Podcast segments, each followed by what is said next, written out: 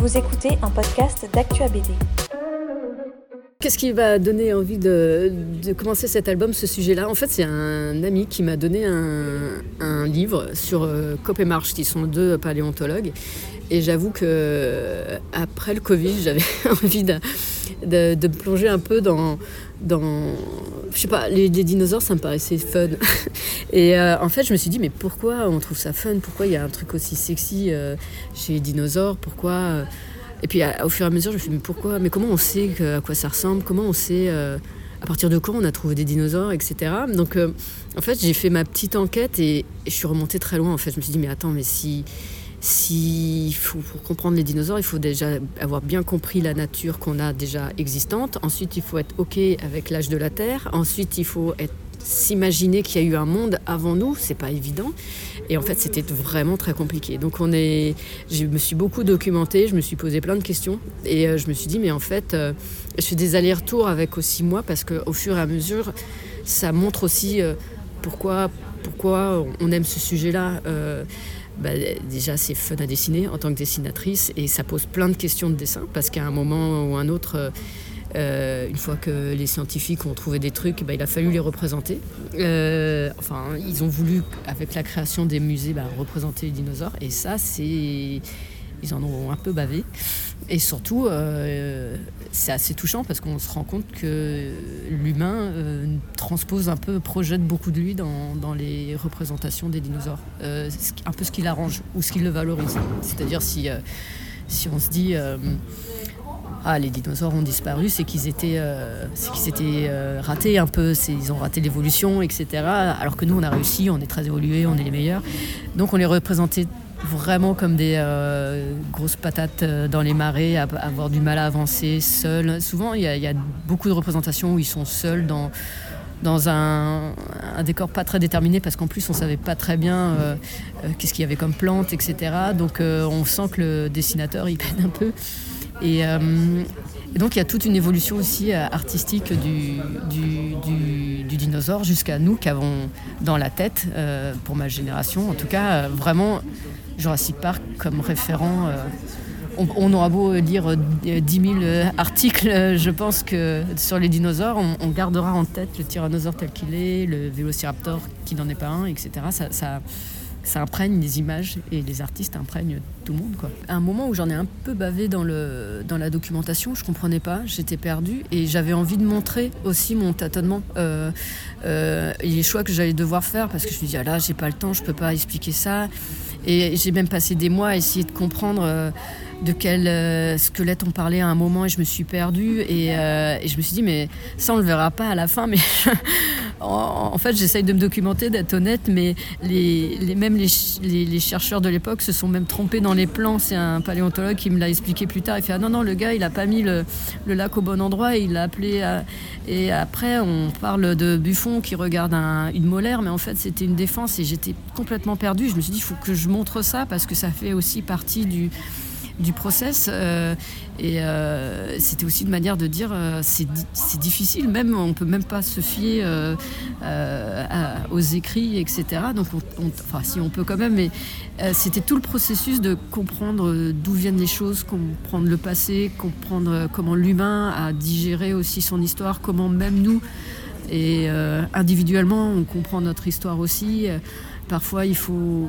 C'est pour ça que je parle aussi de moi. Moi, pour comprendre euh, mon histoire, euh, je suis obligée de me fier à des, des, légendes familiales, en fait. Donc, il y, a, des moments où nous aussi, même on a beau être cartésien, scientifique, il y a des petits moments où on n'est plus très rationnel et on va s'accrocher à, ce qu'on peut, tout comme l'humanité s'est accrochée à beaucoup de choses, la religion. Euh, la sorcellerie, des choses comme ça, pour expliquer le monde. je trouve ça assez touchant à l'échelle humaine, euh, d'espèces et individuelle. On fait vraiment ce qu'on peut pour comprendre qu'est-ce qu'on fout là, tous, euh, collectivement et individuellement, donner un sens, parce que sinon, euh, Le but, c'était aussi un peu de, montrer la méthode scientifique. Euh, après le Covid aussi, à un moment, je disais, il faut montrer comment les scientifiques, ils trouvent pas tout de suite. En fait, je trouvais que les gens étaient très impatients à dire, ah, c'est quoi, on veut un vaccin, etc. Mais ils se sont retrouvés à, voir la, science en marche avec des gens pas d'accord, des, gars qui disent, c'est peut-être ça, c'est peut-être le pangolin, etc.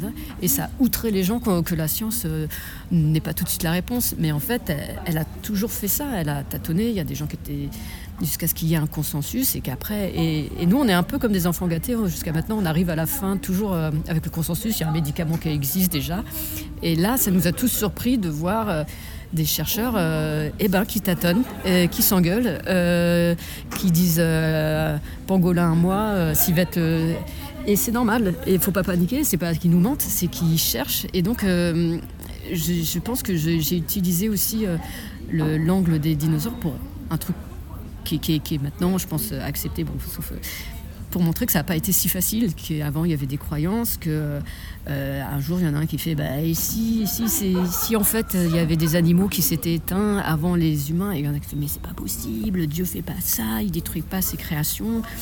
Et donc c'est des c'est des étapes douloureuses où, euh, parce que la science rappelle beaucoup à l'humain qu'il est vulnérable. Il lui rappelle constamment comme un. Il, y en a, il y a même des, ecclésiastes comme Buckland qui lui disaient Ah ben non, j'ai prouvé euh, par la science que la Bible a raison. Et à chaque fois, il était déçu parce que sa méthode scientifique lui prouvait l'inverse. Donc on est, euh, le soleil ne tourne pas autour de la Terre, on n'est pas au centre de l'univers. si ça se trouve, il y a de, on, est aussi des animaux. Ah, on évolue. Ah, on descend du singe. Ah mon Dieu. Et à chaque fois, l'humain, il, faut qu'il encaisse ça. Et, c'est marrant parce que euh, ça m'a rappelé aussi des, livres que j'ai lus un peu de, psychologie où euh, bah, le, petit humain aussi doit aussi euh, se rendre compte que ses parents sont vulnérables, son prof de maths pleure parfois. Et c'est des petits caps comme ça où il se rend compte que être adulte, bah, c'est pas non plus être un super-héros. Euh, et, ça se répète en fait à l'échelle humaine et, et, collective. Et moi je trouve ça assez touchant parce que individuellement ou collectivement, on n'est pas arrivé sur Terre avec un mode d'emploi qui nous dit voilà, tu es là pour cette raison euh, créée par un, tu vis dans une simulation. On ne sait pas, donc on, on fait ce qu'on peut. L'humour dans, dans, dans, cette BD, moi je pense que c'est c'est un peu pour euh, me décomplexer parce que euh, je, le descends un peu d'un piédestal en me disant bon, euh, on va, je vais toucher à quelque chose, j'ai pas trop le droit, je suis pas scientifique, mais le côté clignote humour dit je vais faire ce que je peux, mais j'ai le droit aussi de, me l'approprier pour me poser des questions et, les gens ont, le droit aussi, c'est pas parce qu'ils n'ont pas fait bac plus 6 qu'ils peuvent pas un comprendre et deux poser des questions, etc. Puis c'est surtout on va aborder aussi des trucs euh, pas, toujours euh, faciles d'anatomie, etc. Donc euh, l'humour, ça permet, je trouve, de mieux retenir, d'avoir plus d'affinité, etc. Et puis surtout parce que c'est toujours la même question. Oui, on est un animal comme un autre et on va peut-être aussi disparaître comme les dinosaures, donc autant en rire, sinon, sinon c'est insupportable. Mais ça, c'est un des trucs d'anxieux où soit vous, vous, faites chialer tout le monde, soit, soit vous essayez de, dire bon, bah c'est pas voilà, c'est comme ça. le, désespoir. Le, rapport, euh, ce, rapport amoureux presque des chercheurs avec euh, les, artistes, je pense qu'elle a pris beaucoup d'importance quand il a fallu euh, vulgariser avec le grand public et donner en image ce qui était assez complexe à, raconter. Et donc c'est un rapport un peu je t'aime moi non plus, c'est-à-dire l'artiste il fait ce qu'il peut avec ce qu'il a. vous vous rendez compte, un iguanodon il a, il a été représenté alors qu'on n'avait qu'une dent quoi. Euh, et c'est juste une dent qui ressemblait beaucoup à celui d'un iguane, mais comme elle était énorme, on en a déduit que l'iguane, il, il faisait plusieurs mètres de haut. Donc euh, vous êtes dessinateur, euh, vous dites, bah ouais, mais l'iguane, il a des jambes toutes fines, il peut pas tenir des, un corps comme ça. Donc vous vous posez des questions. et en même temps, vous allez avoir faux. Et, ça évolue, mais c'est votre, vous êtes le trait d'union avec le grand public bon an, mal an, même si c'est pas parfait, même si ça aujourd'hui encore, euh, cette image euh, change encore, euh, elle s'affine, etc. Mais encore une fois, on, tâtonne quoi. on fait, moi, je trouve ça mignon, mais avec les erreurs aussi que ça. Et parce que ça en dit, en fait, la manière dont les artistes représentent les dinosaures en dit long aussi, surtout sur, sur l'époque où ils ont été dessinés. Et aujourd'hui, moi, moi, moi dans la BD, je me représente à me dire mais pourquoi moi je veux voir des, dinosaures qui s'entre-déchirent, qui se dévorent, et ça, ça, ça c'est parce que j'ai vu Jurassic Park, mais au 19e siècle, enfin au début du 20e siècle, on les dessinait vraiment pas qui se mangent, quoi. Ils s'ignoraient, ils regardent dans le loin comme des araignées seules.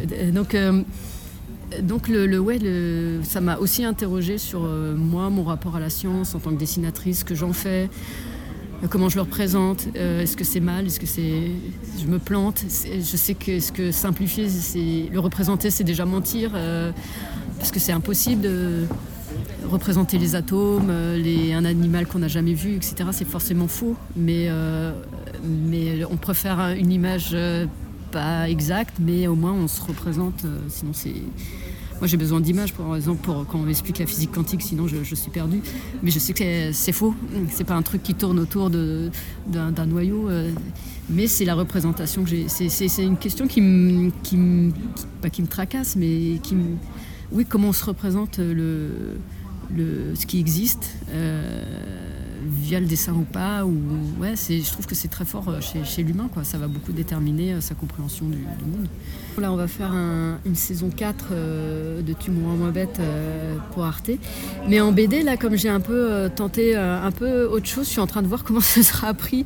Et si je vais plus dans du personnel ou pas, je sais pas. Je, je, je me tâte. je vais voir comment, comment les retours sur cette BD-là parce que c'est peut-être un, petit marché pied pour autre chose, mais euh, je tâtonne. Si cet épisode vous a plu, partagez-le autour de vous. Abonnez-vous au podcast d'Actua BD pour ne manquer aucun épisode. Et pour nous soutenir, vous pouvez laisser 5 étoiles et un commentaire sur Apple Podcast ou Spotify.